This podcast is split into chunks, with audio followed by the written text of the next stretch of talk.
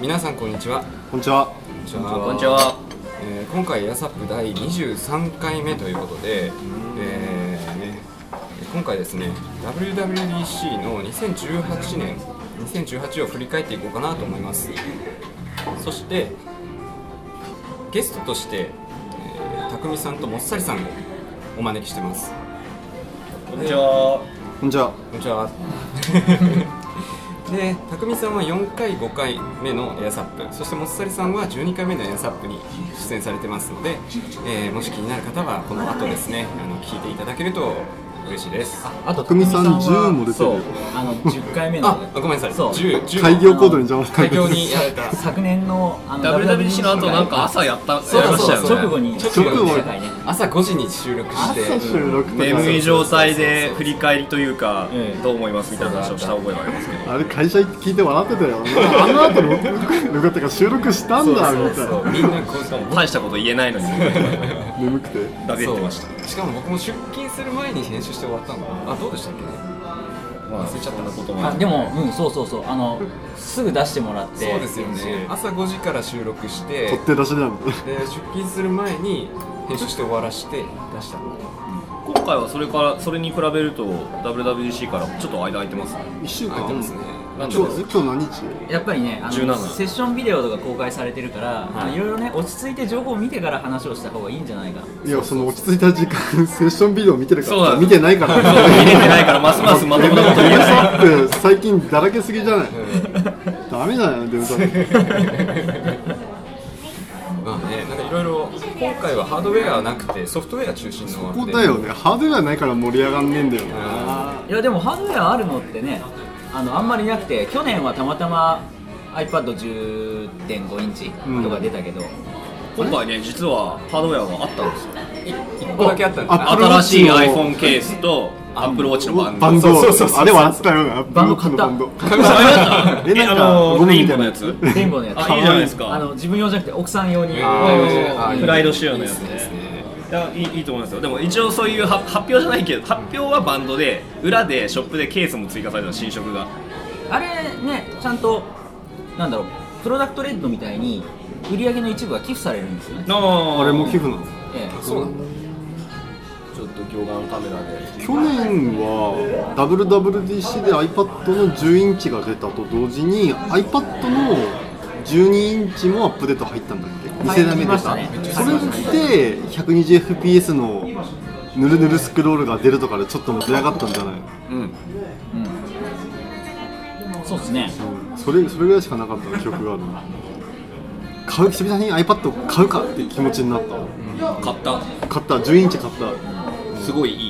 これ10インチ？10.5のやつです私も10点。あれはねちょっと値段張ったけどね510に買ったんですよ。僕もです。うん。ちょっとこれはね45年使えるなと思ってがっつり買ったんです全然使えますよね。持っていきやすくて。いいっすね。うん。512って iPad って広いね。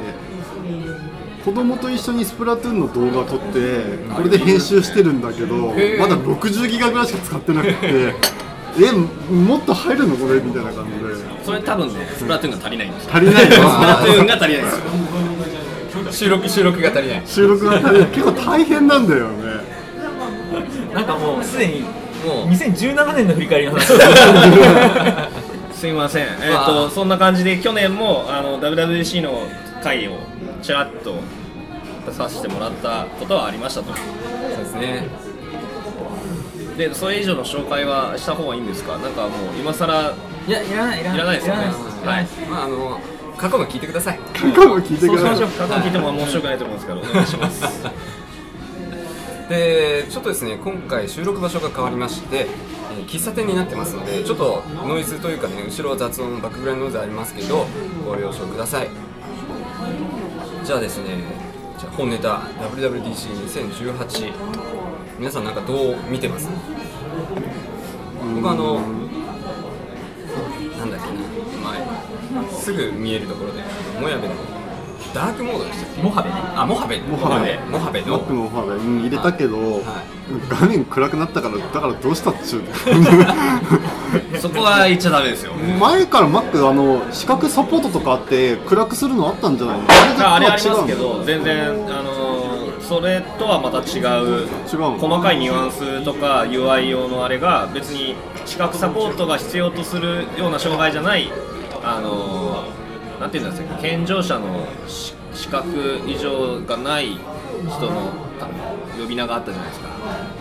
まあいいや。視覚まあわかんないけど。とにかくあの普通に見える人用に暗くした場合にどうこう Mac っぽさを保ってでインターフェースの要素もあの見えなくならないようにしつつダークモードをアプリを作ってる人にも対応してもらえるようにするかの準備が結構深いみたいで。あれ結構すごいんですよね、あのすごいのすごいんですよ。考えられない見た目以上に苦労がかかってるから、あのー我々としてはぼ僕個人としては嬉しいんですけどダークモード好きだから。ただそこにエンジニアリソースめっちゃ割かれてるなっていうのが心配じゃないんだけどあのもっと他にもできたんじゃね？みたいな。なんかあの基調講演の直後にあるあの State of the Union っていうセッションあるじゃないですか、はい。あのあれ別にデベロッパーじゃなくても動画で見れるんですけど、あれの中でですねダークモードの話ちょっと出てるんですけど、はい。後ろの、えー、と壁紙？壁紙？壁紙の色合いに応じて変わるんですよ。あの黒さとかが。えー、見やすいように。だから真っ黒とかにすると今度見づらくなるから。あちょっとグレーに黒ってだからそう。あ赤い背景だったらちょっと赤黒い感じのウィンドウになったりとか。あの反転させるだけで色をあのだとダメだっていうのが分かりやすい例としてはあの白ベースのインターフェースだと iOS でも Mac でもあのシャドウを使ってこうやってウィンドウが浮いてる様子を出してるじゃないですか、はいはい。でもこれ全体的に暗くなるとシャドウのその色分けっていうのが目立たなくなるんであーそういうその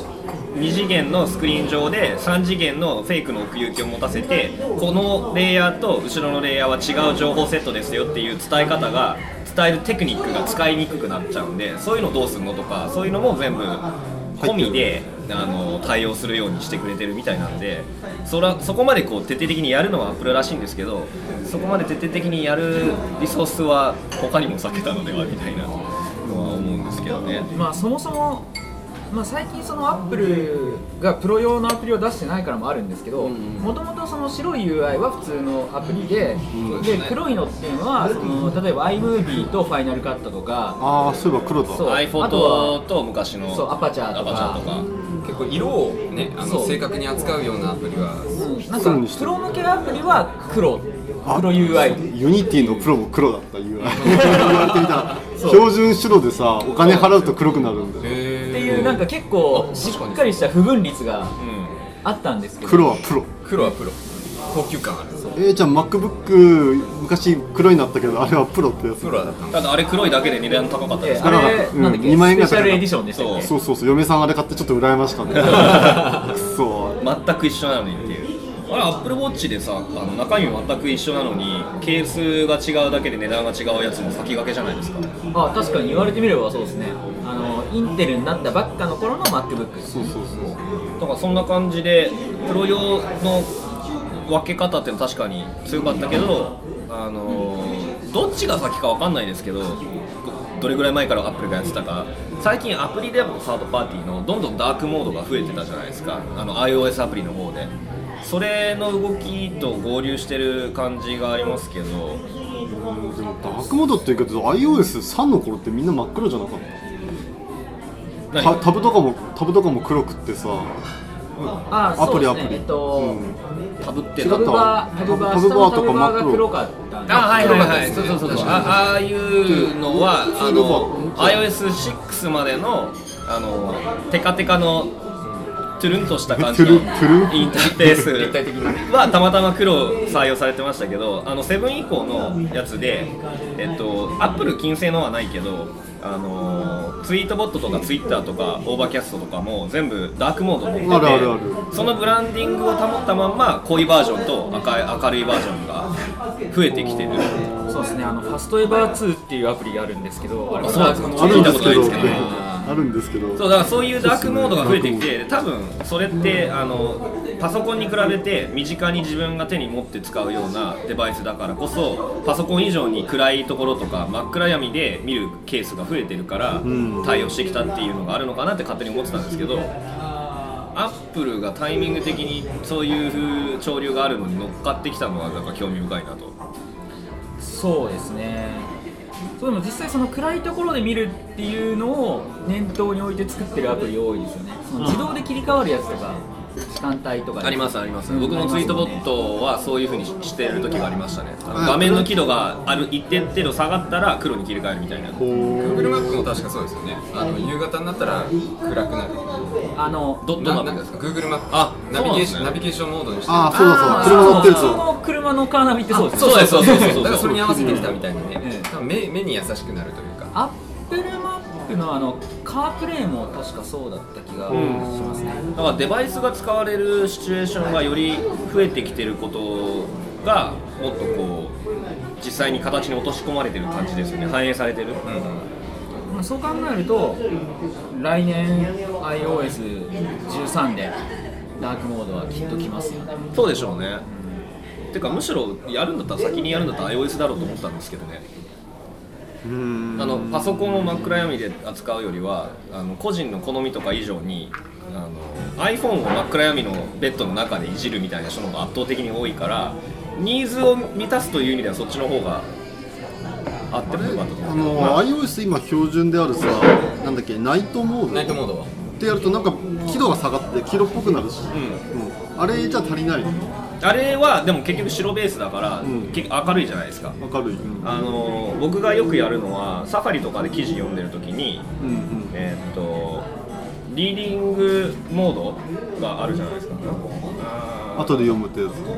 後で読むんじゃない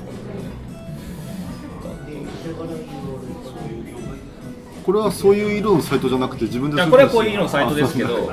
こで読んだらこの読みやすい形でウェブサイトの記事を広告とか画像とか抜き抜きでテキストだけにしてくるところでこう背景白とあそんな機能あるんだ。そうなんですよ。知らなかった。淡いグレーと黒に変えれるんですけど勉強になりました。夜ベッドでこれ読んでる時にうん。あの白ベースだとやっぱ明るいんですよね。特に iPad だと。だこれに変えて日本語でもなるんでそれで読んだりしてるんですけど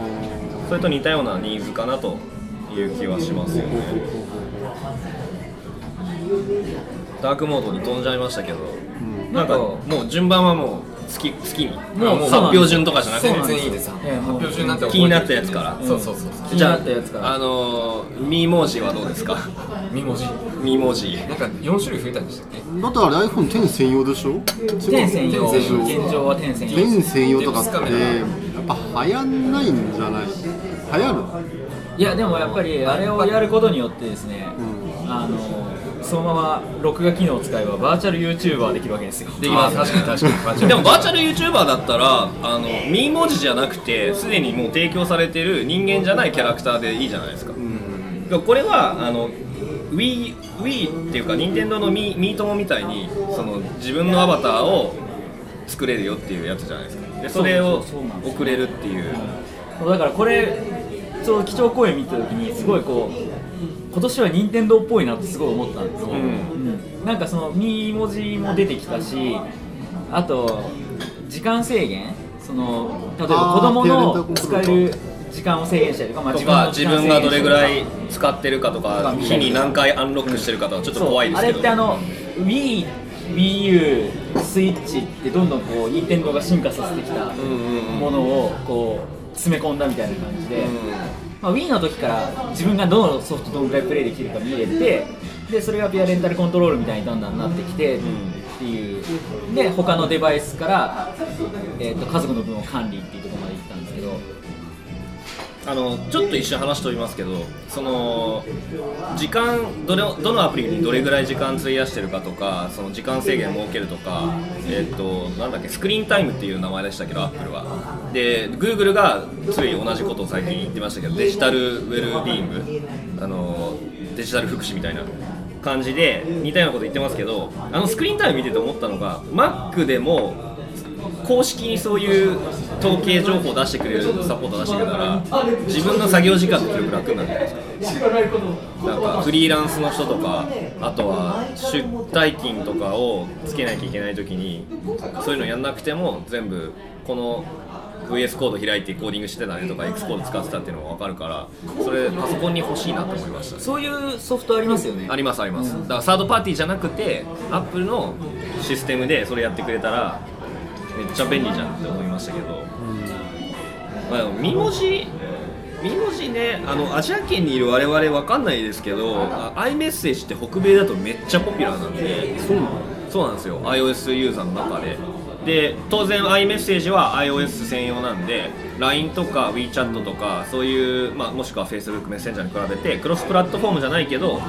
あ iMessage があるから iPhone 使ってる、まあ、それだけだから理由じゃなくてもそういう理由としてそのロックインに近い影響が結構無視できないぐらいあるらしいんですよね。そういう人たちの中ではあの2文字じゃなくてもさアニ文字自体我々使う機会ないじゃないですかあんまり。使ってます、使ってない。はいちゃんと人に送るのに。使わないじゃないですか。使わない。だからでも LINE でスタンプを送るのが普通な感じで向こうではあのアニ文字も割とまあ使っ最初ほど使われてないかもしれないけどアニ文字をはじめとするその iMessage 用のステッカーとかそういうのは使われてるらしいんですよね。そういう空気感を知らないからアニ文字がどこまでプラスなのかがちょっと見えないんですけど。あでも FaceTime で使いますよ。あそっか、いや使いたいんですか？そうそうなんですよ。 FaceTime って自分たまにしか使わないんですけどで僕使う時も家族のそう実家とかだから別に顔隠す必要ないんですよね。遊ぶだけじゃないですか。子供となんかやり取りする時とか親戚の子と FaceTime する時あったらちょっとちょっと見せてあげてわーははってやればいいですけど。あそっか。今度からその FaceTime が複数人でできるようになるから、うん。うんそこでちょっと今日顔ひどいから出さないとこうとかメイクしてないからとかいう需要なのそれはあるかもしれない。ですね。そのリモート会議とかでうん。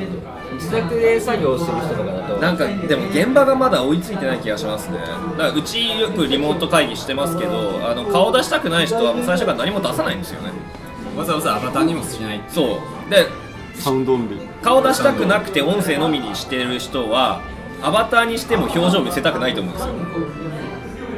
それがね、退屈そうな顔してるのが出てくると。そうあの実際の使われる現場でどういう使われ方をするのかっていう話はあの単純に興味があります。僕が自分自身使ってるとこ想像できないんで。なんかその話で思い出したんですけどちょっと話飛ぶんですけど、はい。あ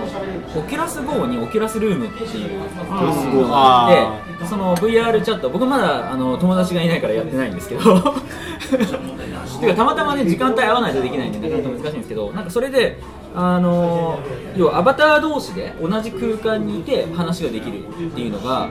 そのビデオチャットよりもよっぽど一緒にいる感じがするっていう話があって。ありましたね。見ました。そう。それであの住広さんっていうあの大阪のね。大阪の iOS デベロッパーの人がその実際に仕事のミーティングで使ってみた。オキュラス GO オキュラスす GO ごいよみんな持ってるとすルるー。ムで。うん。やってみたんですよ。はい。すごいいいと問題点はその紙に書いたりとかあのメモ取れない。メモ取れない。自分の下が見えない。自分の下微妙に見えるからあれなんですけど見えるって言ってもこの鼻とゴーグルの隙間ですよね。そうなんですよ。だからその話した内容メモ取ったりとかそういうことができない。あじゃあもうそれあれだよ。アレクサとかグーグルホームとかに議事録取ってっていうそのアプリみたいなの作ってもらって発言が一つ一人さヘッドマウントで取ってるんだからさもう発言全部こうタギングタタグ付けできるわけでしょ？それで議事録アプリみたいなの作ればさ自動的にできるんじゃない？の確かに。今 NEC とか富士通とかああいうところがあの自動議事録のソリューションとかって売ってるんですよ。すっごい高いんですよね。でピンマイクつけてあの喋ったのをこう保存する。ってあのなんだっけ音声認識でちゃんと日本語にしてくれるっていうのをすっ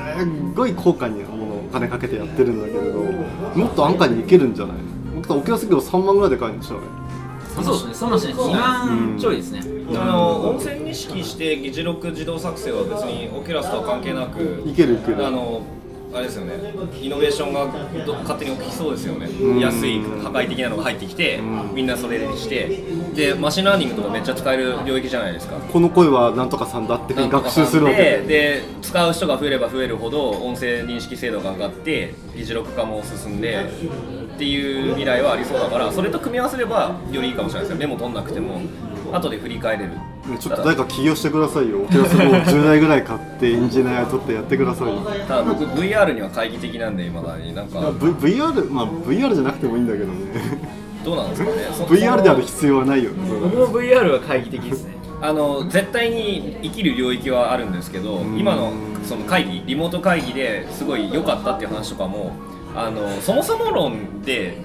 リモートで働きたい人のやりたい動きと反してるんじゃないですか。そのバーチャルにリアルと同じ利点を持ち込もうとすることそのものがリモートで働くのが好きな人の嫌なことを持ってきてるみたいになってる会議が意味があるんですうん、その会議とか会議出るのすら嫌なのにその場にいるような雰囲気を出せてより会議が効率的になりますよっていうその一個一個のポジティブに捉えられる要素がリモートで働いてる人は嫌なんですよ。でも逆にその普段はリモートで働いてたいけどたまにこう会ってミーティングしたいけど地理的距離が離れてるみたいな、まあそういう時はねケースは結構あると思うんで。んだからそのエクスキューションの仕方とか運用の仕方でだいぶ体験が変わる気がするんですよね。受け止められ方がユーザーの。うん。確かに。技術的には絶対面白いと思いますけど。なんかな。そう VR は結局あの目も取れない話と同じなんですけど結局周りが見えなくて現実の世界に何もできないっていううんのが最大のデメリットで、うんそこを解消すると今度 VR じゃなくなっちゃうので。そうなんですよね。ミックスドリアリティになっちゃだからミックスドリアリティもあのもうずっと完全にアップルから離れてますけどちょっと気になってることがあって、あのホロレンズを代表とする AR あるじゃないですか。であれめっちゃよくできてるなっていうのは思ってたんですけどでも VR でもゴーグルからパススルーのカメラをつけて外界が見えるようにしてで肉眼と同じあの焦点距離で映して調節すればあのゴーグルはかけてるんだけど一応見えてる。見える。ラグはあるかもしれない。シーンする。そうそうそうシースルーでそれでも一応 AR になるじゃないですか、まあ、AR っつうか MR っつうか。そのやりたい。周りを認識して自分の手も見えて触れるし VR で上にかぶせてるしっていうことができると思うんですけどどっちどっちっていうかそれってそういうのって出てきてます？うガンダムのコックピットあえっでとねそうそうそう。最近なんかそういうの出てましたよなんかそっちの方が早い気がするんですよね進化が。あのガラスに Google グラスとかや HoloLens みたいに一生懸命ななんとかしてこうオーバーレイさせるよりはカメラ越しにもう目は覆われてるんだけど外界を見せたい時は見せてシャットアウトする時はあのガラスだったら絶対に再現できない真っ白とか真っ黒できるじゃないですか。だからもしかしたらそっちの方が来るのかなと思ってでそれが来るんだったらちょっと触ってみたいなっていう。視力の矯正とかもいけるかもしれないですね。いやいけるかもしれないカメラがあればさ視力弱くてもそうズームできる。普通に見えるね弱視でも見えるってことは広角この辺にこの辺に電極つけるしかないんじゃない？そっちの方がよりその AR の語源その単語そのものの拡張現実に近づく。見てる視界をその場でズームインするとかは AR グラスだったらできないから。そうそういう意味で AR ですよやっぱり。あだからそうですね。VR のハードウェアを AR 方向に進化させるっていう。なるほどあれなんかマイクロソフトそんなのやってなかったっけ？なんか弱視かなんかその視覚の弱い人のやつを拡拡張というか補助するのをなんか作ったってなんかニュースみたいなのが2年か3年前あそんな使い方あるんだ。やるなマイクロソフトって。その時はこう舌をもらえたんだけどねああのそういうことも最近ちょっと思ってたいやらそれはね分かるんですよね。で多分そういうのを多分アップルが出すと思うんですよ。なかなか出ないよね。にでその布石として AR キット今やってる。AR キットにやっと戻れた、そう。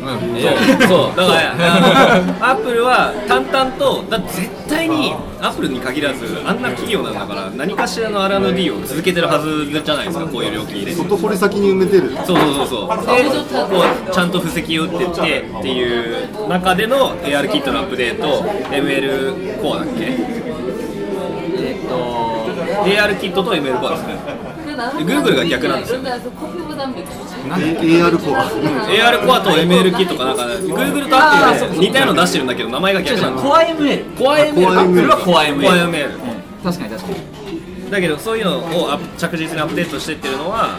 やっぱ来たるいつかわからない時のデバイス3のために。年後くらいにデバイス出した時にあのもう全部我々にはすでにこう3万のアプリがあるみたいなあるみたいなね。いやーやりそうでもあの僕が好きなそのアップル系の話を中心に書いてるジョン・グルーバーマークダウンを作った人ですね。が、あの今回 AR、えっと、ゲストでポッドキャストやってるんですけど WWDC の時はいつも直後にアップルのゲストを呼んでで壇上であの実際に観客を呼んでポッドキャストをいつも聞いてる人たちが会場に来て話を聞くっていうのがあるんですけどその時に、えっと ARVR のバイスプレジデントかなんかそのとにかく上の人がゲストに1人で来てて2人いたんですけどでその AR のキットの話してた時にこう iPad とかをこうやって両手で持って AR やるのってあのタッチパネル的 Mac は腕が疲れるからやらないって言ってる Apple 的にはダメなんじゃないのとツッコミをしてみたら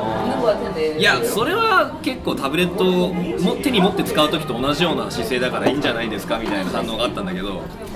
そこからいやつまりこれはなんか新しい何かにデバイスにつながるんでしょって言われて、まあ、もちろん肯定も否定もされてないんだけどそういう話はあったんでなんか出てほしいですね。で出てそれで出てきたのがさ、あのよくあの上海問屋とかで売ってるさタブレットをこう肩に上げてここに置くっていうのが アーム肩掛けのタブレットアームみたいなのが出てきてどやこれがでも結局操作するときに手を出さないといけないじゃないですか。えそこそこですよ。問題は。そこシリでしょヘイシリで「ヘイシリシリ1ページスクロールしてみたいな。こうして。ちょっと左傾けてとか。傾ける。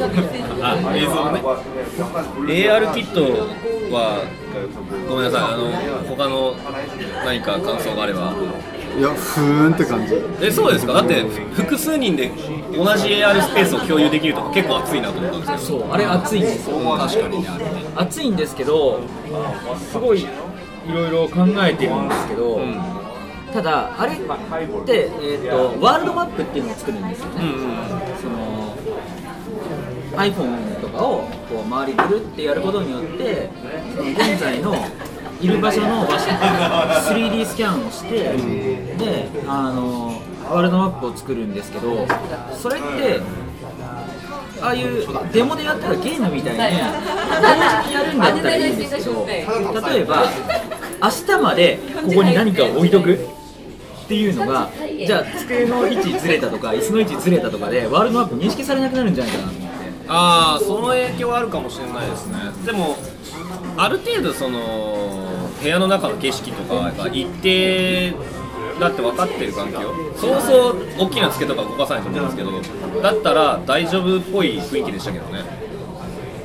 実用上使い物にならないことではなくってちゃんと僕がこの部屋でなんかワールドマップ作って AR のメモかなんか置いといてでそれのアプリ経由で若林さんと共有して別の日に来てそれを読み取るっていうのは普通にできそうな感じでしたけど。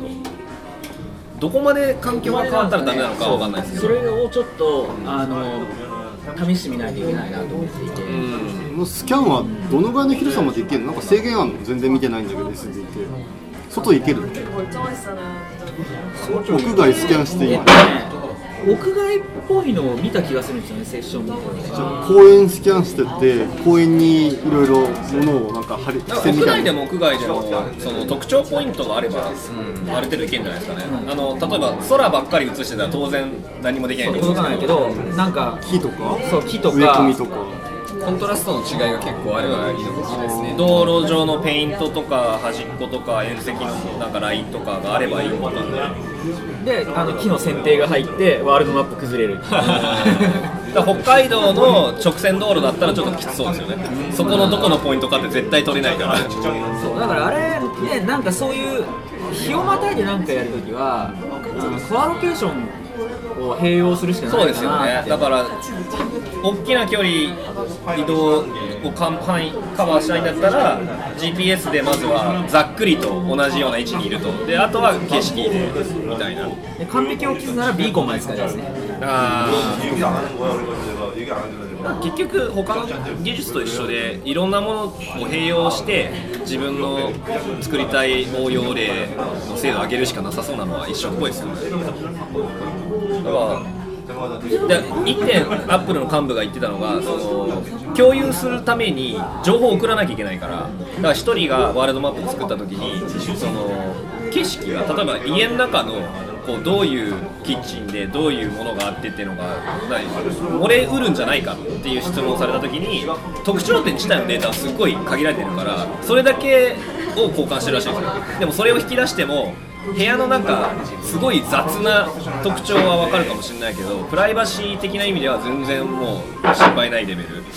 の情報しかないっていう話でした。うん、あのセッションビデオでもなんかその特徴点をこうビジュアル化したもの出てたんですけど全然わかんない。分かんないですよ。機械にしか分かんない。うん。機械にしてわかんない。でしょうね。ようやくその僕スライドばっかり見てたんですけどその特徴点っていうのがようやく分かりました。あの結構点赤い点とか青い点とかあのなんだろう宇宙の星みたいなそんな感じ。そうそうそうそうあれあのある意味では「ターミネーター」とかの映画でロボット視点のこうどう見えてるかっていうのを人間が考えて映画用にデザインしたりしてたけど今になって実際に見えてるのってこういう点なんだなっていうのが面白かったですね。他に新しいアップデートありましたっけ？その AR キット自体で。AR 系そマのレゴルチレゴのやつですかレモンレレゴ。あレゴ。あーあれはでもそれを使ったでもあ何だったっけ何が新しかったんだっけ？えっとですねイメージ物体をマーカーにできる。えっとまずそう 3D オブジェクトトラッキング。え違う。3D オブジェクトを要はマーカーにできっていうのとあとは、えっとイメージトラッキングはいはいはい。があって要は画像をそのマーカーにできるんですけどそれは今までもできたんですけど、えっと、画像を動かしたり傾けたりとかしたらその傾きとかまで全部追従してできると 사람은 미리 전부터 미리 전부터 플래닝 막 いう 해놓고 感じですね 뭐 어떻게 하지 어떻게 하지 근데 가다듬기 그게 되게 만에 재밌는 나눠. 거야 だから例えば 엘리도 なんだろうななんか写真の上にコップ乗せてるみたいな 이제 이러다가 ものをやろうとしたらこの写真を傾けたらコップも傾いてとかっていうことができるああそうだそうだあの昔の AR がそ 이러라는 の 거를 メーカーホビーメーカーみたいな人たちの間で流行ってた時にはマーカーを印刷してその上に出すっていうやつ。ああそうだそう。だ QR コードみたいな。そうそうそうそう QR コードみたいな。あのマーカーが別にそういうマーカーじゃなくてよくなったって感じですよね。で傾けてもついてくれるしっていう。でもあれもね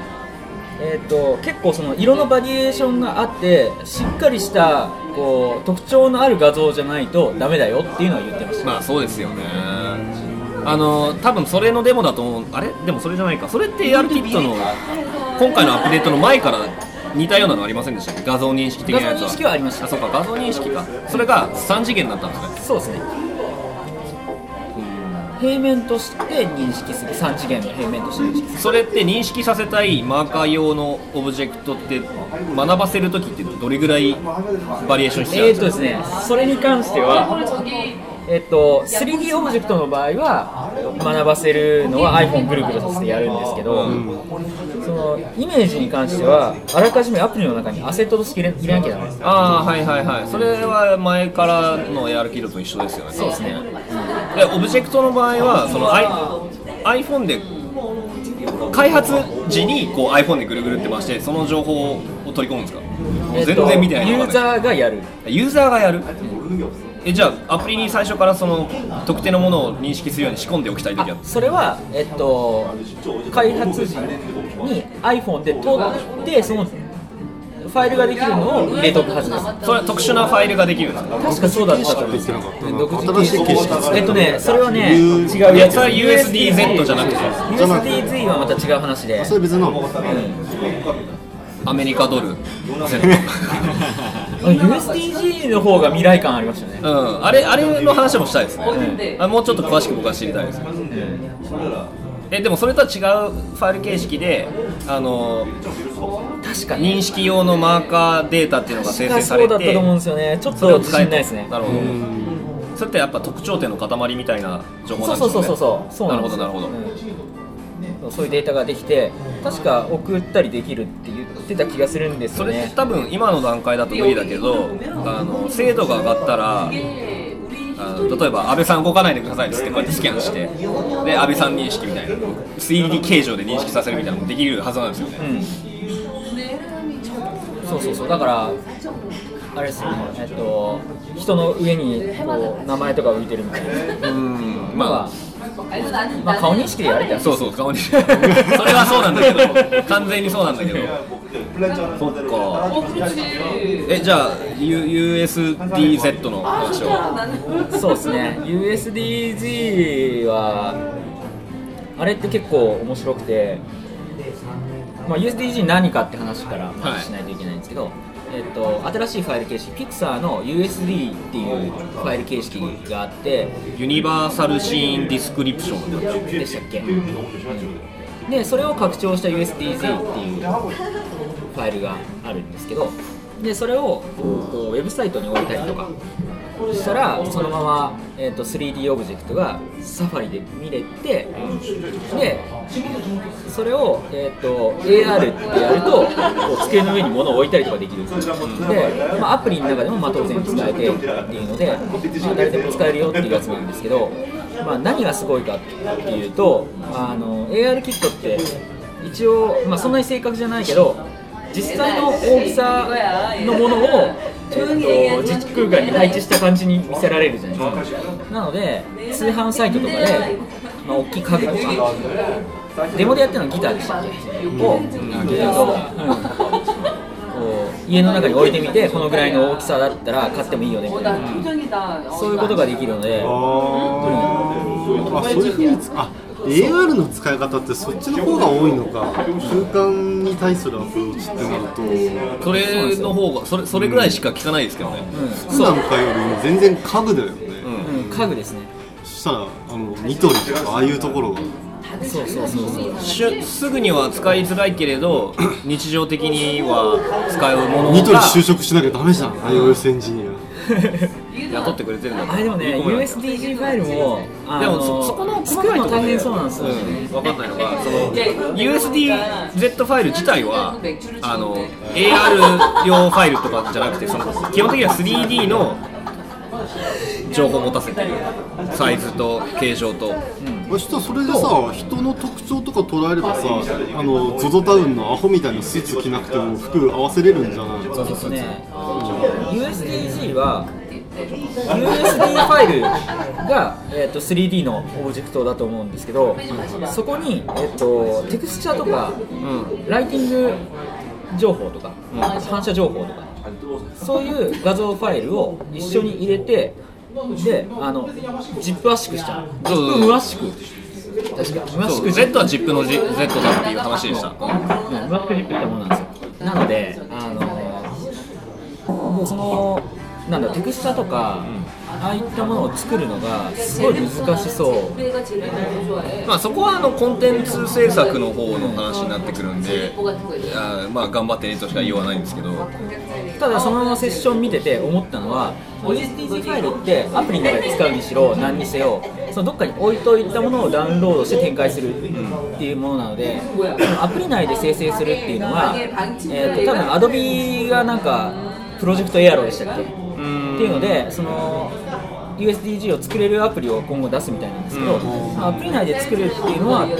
ちょっとなかなか難しそうなんですけどただ ZIP ファイルでテクスチャ入ってるだけなんであのそこ差し替えて同じ形状のテクスチャ入れ替えるぐらいだったら簡単にアプリとして作れそうだなっていうのは思いました。だからアプリとしての使い回し対象も気になるけどあのサファリで開けるっていう情報とあとこのファイル形式自体はあのクローズドじゃないっていう話。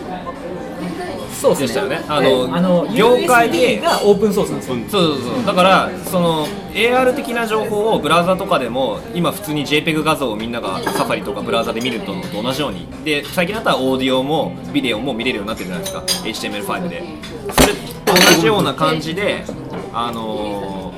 USDZ ファイルになるか分かんないけど AR も扱えるようにしたいとブラウザとかでも。でそのための Apple 側の提案としてはその Pixar 発祥のそういうファイルを使って拡張してこういうのどうですかっていう話で出てきてると思うんですけど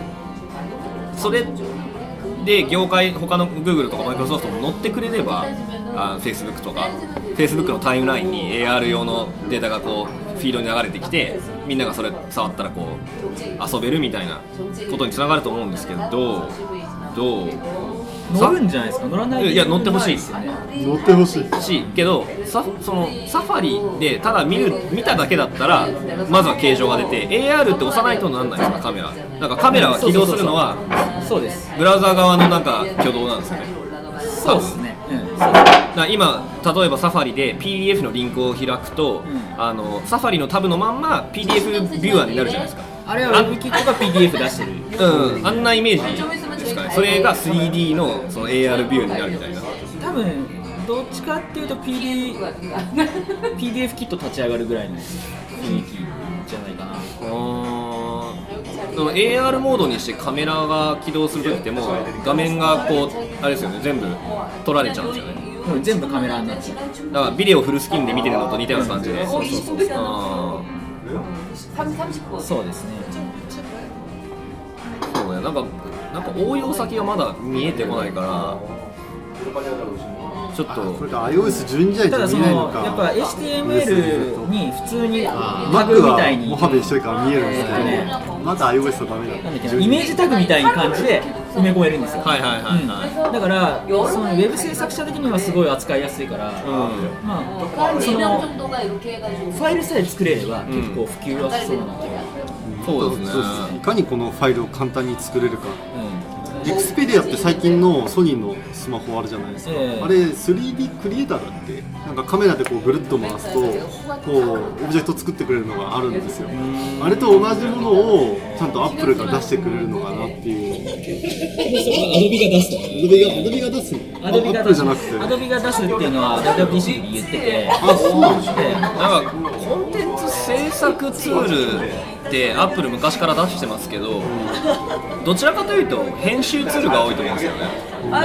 かアパチャーもそうだしロジックもそうだしえーっとなんだっけ？ギターじゃなくて、えっと、 iLife。 GarageBand。はもう曲作れちゃうけど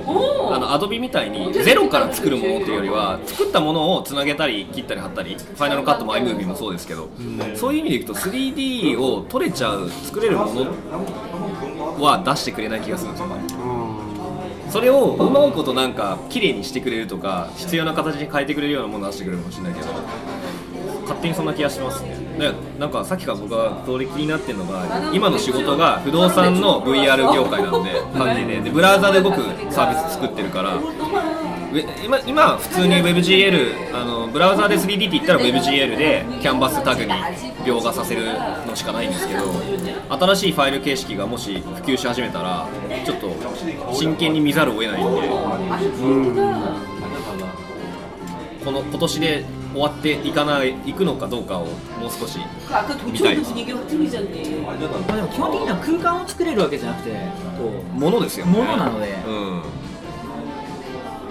そうですねあとあの AR なんでえっ、と要は同じ位置にずっとあるものなんですよそうですよねだからアニメーションとかもえっと同じ位置にあって おかしくないように作りなさいっていうのを言って例えばその恐竜を置いた時に歩いてたら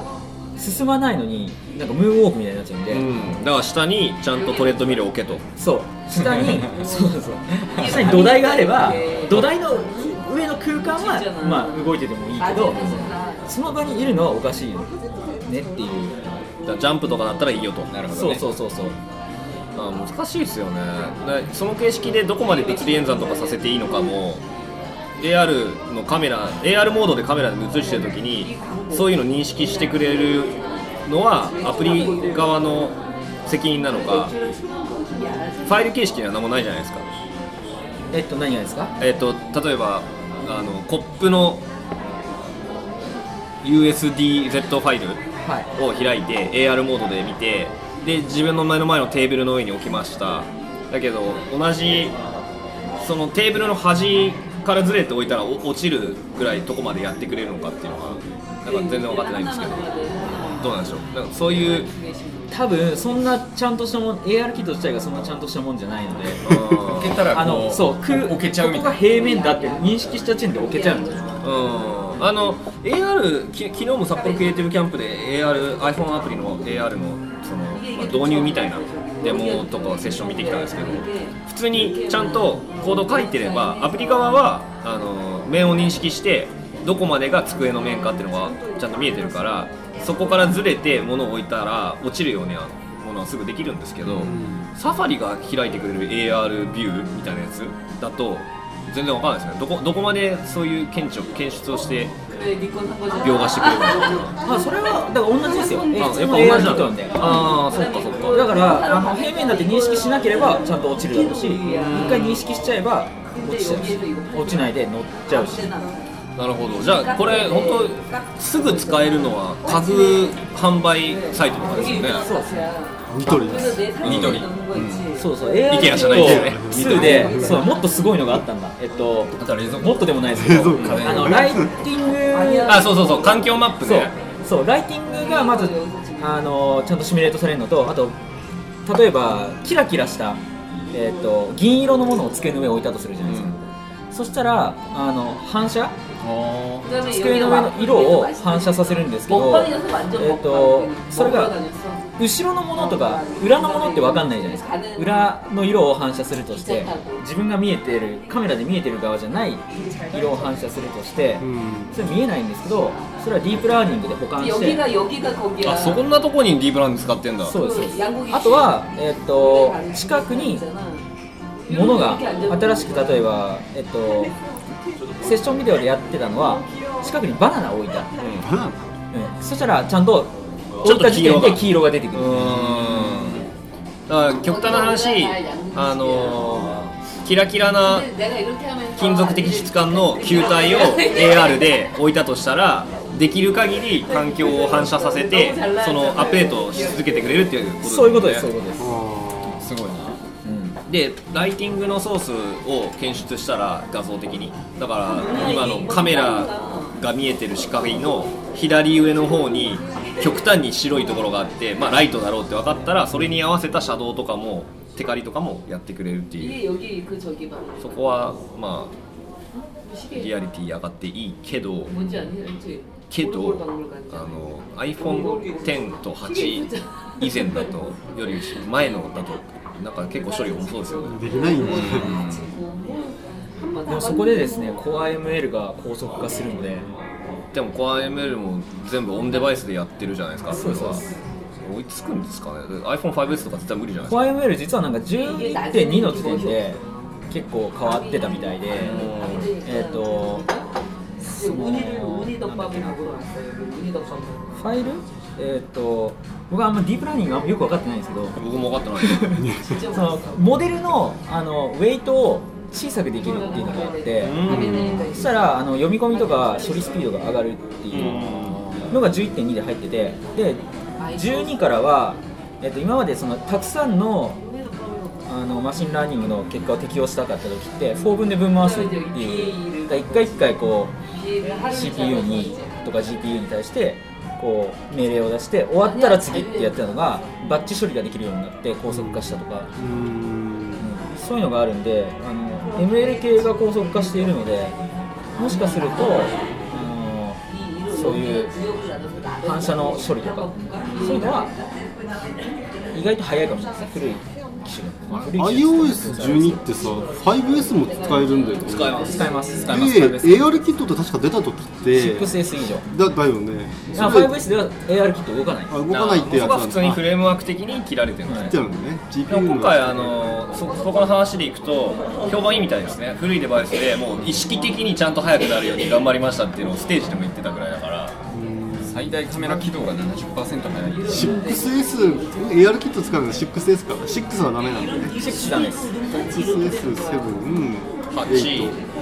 まあええ3世代だね。3年前。3年前動けばまあもうまあ来年で出る頃には4年前になるから十分だねええアップルは古いデバイスに iOS アップデートを提供して遅くすることで新しいデバイスを買わせてるっていう言説にめちゃくちゃイラついてるからバカじゃねえのと。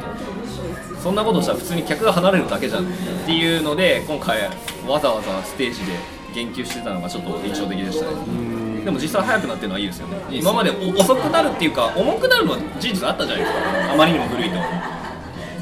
だからまだ僕あの開発機種にも入れてないんですけどちょっと楽しみです。ね重くなるっていうその常識があったからそれでアップデートするのをためらう人っていうのがいたので、いるよね、うんであ。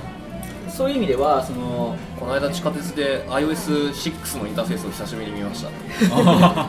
ずっとアップデートしてまあたまにたまに見ますよね。で機種的には 5S か 6, だったんですよ。すごいと思うごめんなさいどうぞ。フラットデザインになる前のやつそうそうそうそうそう。何の話したっけ？あそうそう。だからみんながアップデートするようになるっていうことはそのまあ毎年ねあの WWDC でえっと Android と比較してどうのこうのってやってますけどあのデベロッパー的にもその移行率が上がるからいいですね。今回11がちょっと遅かったので。ちょっと遅かったですよね。あれはやっぱ32ビットアプリ使いたいとかまあいろいろあったと思うんですけどでも一般ユーザーが32ビットアプリ使いたいからアップデートしないとかってそういうことしなくないですか？うん。勝手にされちゃうじゃないですか。も売ってないアプリが使いたいとかいう要件があるんじゃない？多分あの詳しい人が上げたら一部のアプリ動かなくなるよ先に話聞いてやめとくみたいな。どのアプリ動かなくなるかとか自分は分かんないけどとにかくやめておくみたいな。とかはあると思いますよ。ありそう。一般ユーザーは。そこまで古いアプリに固執するようなのってなんかあんのかね。自分が慣れてるからとかじゃないですか。うん。なんか動かなくなるからアップデートできないって話をなんかどっか仕事関連で聞いたことある。古いアプリがどれかって分かんなくてなんか一部のアプリ動かなくなるようだけ聞いたらなんか固執してるとかじゃなくてもなんかめんどくさいなってなそうめんどくさいなって。調べるのもめんどくさいしうん。なっちゃうんでここはジレンマですよね。早くなるよって言われたらあげますよ多分。でも多分本当ってなると思う。だけどね本当ってか昨日までやってた仕事が今日突然できなくなるってのはなしだよやっぱり、うん。だってやっぱレジのあの入力をしてる人がさ例えばレジってあのゼロの桁をさ3つ押せるボタンとかあるわけでしょ？あれがバージョン上がってから3つ押せなくなったんで今日からゼロ参加をしてくださいって言われたら発狂するでしょ？きついですね。うんそういうことを平気でやっちゃうのがやっぱり良くないんでソフトウェアあのもう一個ちょっとお伺いしておきたかったのが Siri とショートカット。ああそうだそうあれ結構熱いと思ったんですけど、うまく連携できるのかなって俺懐疑的に思うんだあれはアプリからアプリに対するデータのインテントっていう仕組みが。あれはね、うん。セッション見てても結局よくわからないところがあって実際触ってみないと。そうですね、まあ、開発者的にはねどこまで使えるかっていうのはその辺はねあアレクサを見習ってほしいあれってでも基本的にはそのユーザーが繰り返し行う行為うん。に対してのアクセスのしやすさなのでルーチンワークに対して。であと notification ですねそこで言うと、あの改善された通知と通知にその pro proactive かなんかそういう名前で iOS 11 か10でアップルがmachine learning だぜみたいな感じでやり始めた。あの要は GoogleNow に対抗するために iPhone だってあのコードを先読みしてそのスポットライトの方のページに移動するとサジェッション出してくるじゃないですか。Siri の。そういうのが良くなるよっていう延長上にユーザーがよくやる行動で、まあ、土曜日あ日曜日の昼はピザ頼んでスポーツ見るみたいなアメリカ人がいたらそれ用のオーダーの通知ショートカット出してくれるっていう。っていう自動でやってくれるとことユーザーが登録できるショートカットとあの2つ2種類あったと思うんですけどそのユーザーが登録できるだけでもすごいあの利便性上がりそうだなってう思って、ん上がりますね。なんか Siri 対応してないアプリに対してもアクションに対してこう Siri のアクションと、まあ、あとはそう登録できるようになるじゃないですか。それがちょっと楽しみ。うんでそれをそっちの方は提供するの簡単だと思うんですよアプリ側は。え、っとね。そうでもあれはねあのその実装とかはそんな難しくないと思うんですけど、えー、どういうふうなこう見せ方っていうか由来的な意味でそのシリと会話させるっていうところがあるんで結構その難しいしあのやらせることにを選ぶ、そのセッションとかではクラムチャウダーを注文するっていう、はいはい、まあ、ああいう感じのタスクに対してはすごいいいと思うんですね、うん、でまあ失敗したらシリが動いてきたりとか、まあ、何分後に届きますよとか、うん、なんかそういう言葉だけで完結できるしいいんですけどなんかもう本当アプリを選ぶっていうかルーチンワークとか何回も行いたいちょっとした処理になるので。全てのアプリに解放されたように見えるけどじゃあ全てのアプリが使うかっていうとまた別かな。そうですよね。使ってプラスになるかっていうとそうじゃないのも多そうですよね。ショートカット以前に知りたいをしてるアプリ。知れるのありますよ。あのあるから使ってみたらあんま使えないです、そんなのばっかりでしょ。あの僕マネマネーツリー使ってるんですけどマネーツリーが Siri に対応したから Siri 経由であの今の口座の残高教えてって聞いたらどの銀行ですかって聞かれたからこの銀行って言ったらどの銀行ですかって聞かれたからこの銀行ですって言ったらどの銀行ですかって聞かれたら もうやめました。結局分からないよくよくわかりませんとか返ってくる。Google ホームもそうだし Alexa もそうだしなんかちゃんと音声インターフェースある割にはどうしようもないっていう。しかも先駆けだったのにアップルがだから改善うんどこまでいくんだろうな。ホームポットってまだ日本語対応してないわけですよ。未発売なんで、もう買うつもりですけど、日本語対応したら買うけど、あのあのシリはともかくとしてワークフロー買収されてなくなったんじゃなくてちゃんとこうチームがショートカットという形であの開発続けてたのはありがたいニュースでしたね。でワークフローアプリに登録してるワークフローも今回のアップデートのそのシステム側のショートカットとあのなんだっけ互換性があるっていう。あそうそうそうそうらしいですよ、まあ、いいじゃんいいじゃん。UI がワークフローでしたよね、うん。だからワークフローの方で結構複雑な処理とかをやってる人たちがいれば、まあ、ヘビーユーザーでそのまんまシリショートカットに当てはめてって使えるよっていう、まあ、今までその IF と使ってやってたようなことが、結構そういうちょっとした連携できるアプリが増えてこればそうですよね。できるんで。あとは単純にあのアプリ提供者的にはシリショートカットを登録させるそのユースケースが思い浮かびにくくてもユーザーから見るとあの3つのアプリでよくやってる同じ時間帯にことを1つのコマンドにまとめれるみたいなだけでもありがたいんですよね。確かに。なんかホームキット経由でこのこれをつけてでこの音楽再生してでこのサイトを朝の、まあ、ニュースチェックに開くみたいなのをこう朝活みたいなのやったらバッてなるんだったらおはようって言っただけでそれがバババってなるとかね。写真撮ったら必ずインスタに上げるとかね。ちゃんとそこはあのスノー挟まないと。あスノー挟まない。もしくはスノーで撮らないとその辺はホームキットとホームポットとあと家電が全部ハブにつながってればワークフローすごく効くと思うんですよ。そこで AppleTV ですよ。AppleTV かはどうかわかんないけど 例えばその電気ポットとかさクーラーストーブ照明ってあってオフィス入ってきて「おはよう」って言ったら全部スタートアップから全部始まって。はむしろ家を出た時に全部それをやっとくって。いう風に進化してほしいですよねいやでもほんほんとそなんかオフィスまで広げなくてもホームキット対応のが思うように増えてない製品が。だからなかなか思い切れないのとあのルータービジネスやめちゃったじゃないですか。ん？何あー何ルルーター。ルーターいやあしばらくエアマックとタイムカプセルなくなるのがすごい痛いんだよ、ね。そう。であのだからといって代わりになる何かを出してるわけじゃないから。タイムカプセルなしで無線でタイムマシンって使えないでしょ。いや使えます。えナス対応してるんですけどあナス対応パーティーしてんのそこはいいんですけどあのどうせだったらホームポットみたいなの出してるんだったらその、うん。アップルテレビタイムカプセルホームポットの Siri うん。が全部一つのデバイスになってるようなものが家の中心にあってもよかったかもしれない。そういうそういうアップル製品ネットワークの未来もあったかもしれないのになっていうのがちょっとそれは妄想しちゃう。クック船長が非常に重要な製品で今後出ると言っている Mac mini が担うかもしれない 去年その話が出て音沙汰がないえ Mac こ mini のが細長くなるマックミニね。あの1200日以上アップデートされてないですから。そんなになる？4年に？えしかももう Mac mini って言ってるけどミニですらないっていう。ミニ。マでかいックミニさ俺何嫌かっていうとさなんかアプリを作る会社とかゲームを作る会社行くとマックミニが鎮座してるんだよね。うん。お前らケチってんだよって思うんだけどさ。iMac 置いてればおやる気なのかなと思ったんだけど大体 Mac mini ほこりかぶって23個転がっててお前ら何考えてんのってことが多いからもうあんなのはラインナップから消してくれって感じだよね。残してるの自体がもう悲しいです。あれはね。いっそのことを一旦外してくれよと、そうですね